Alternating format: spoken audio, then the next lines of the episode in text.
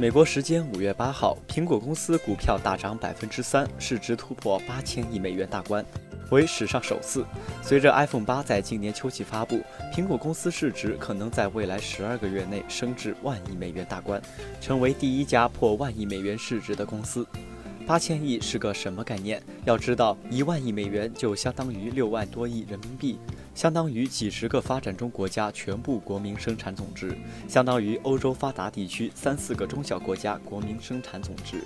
而且，苹果不只是个手机公司，更是多环多业态的平台公司，软件、硬件、服务结合，提供高度统一、同时体验优秀的产品和服务。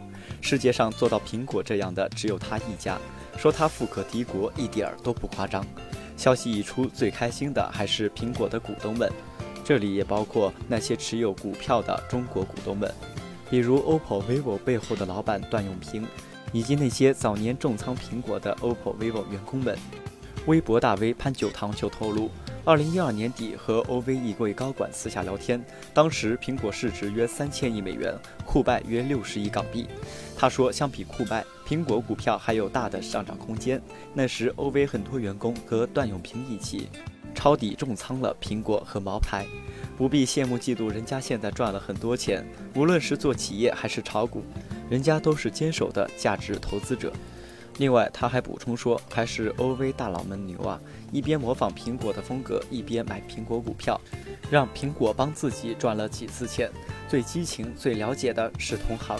据说早年诺基亚和高通打专利官司，觉得自己可能要输，悄悄买了很多高通股票对冲风险。段永平之前接受采访时就透露说，自己是名果粉，也是苹果股东之一，身上携带着 iPhone，投资苹果股票，并仰慕库克，还自诩为很低调。库克见过他几次，可能都不知道他的真实身份。能一手创下步步高、OPPO、vivo，段永平确实让人佩服。他一九六一年生于南昌，南下广东，打造了小霸王这个知名品牌。一九九五年，段永平辞职了，在东莞成立广州步步高电子工业有限公司。两千年左右，步步高子公司步步高通信设备公司成为中国最大的功能手机制造商之一，与当时的诺基亚、摩托罗拉直接竞争。当时有六个人跟随他一起离开了小霸王，其中包括黄一和、陈明勇和沈伟。到了一九九九年，步步高的业务范围不断扩大，先后进入了视听、通信等行业。段永平做出了分股拆分业务，让大家各自独立发展的决定。于是，段永平成立了三家相互独立的公司：黄一禾执掌教育电子业务，主打点读机和学习机；陈明勇执掌视听业务，侧重 VCD、DVD 和 MP3；沈伟执掌通信业务，主攻无声电话和步步高手机。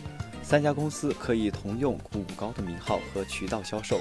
三家公司各有侧重发展。至今，陈永浩是 OPPO 的创始人，现任 OPPO 公司 CEO；沈伟是 vivo 创始人、总裁兼 CEO。从归根溯源上，这两家公司其实同属步步高系。OPPO 和 vivo 曾被嘲笑为 iPhone 的山寨货，如今把 iPhone 挤下中国市场的却正是他们。二零一六年，OPPO 和 vivo 在中国的总智能机出货量超过了一点四七亿部，超过了华为的七千六百六十万部，以及小米的四千一百五十万部，把苹果的四千四百九十万部挤出了前三，在全球市场上也是苹果的强劲对手。去年第四季度，OPPO 和 vivo 分别是全球第四大、第五大的智能机厂商。OPPO 约有四分之一的手机发往了印度的国家，该公司希望在苹果未站稳脚跟前挖掘这些新兴市场。如今段永平从公司退休后，基本上在美国过起了隐居的生活，每年只在股东会时才出现。退休后的兴趣是做投资家。二零零一年底，段永平以一美元左右的价格买进了网易股票。二零零三年十月，网易股价飙升到七十美元，段永平的股票市值一年间翻了五十多倍。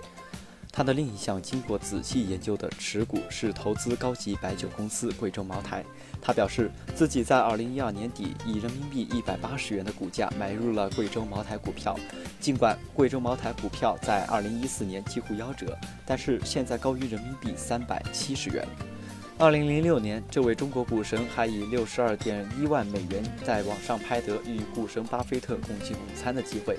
据说他现在居住在美国加利福尼亚州的帕洛阿尔托，这里距离苹果库比蒂诺的新总部并不远。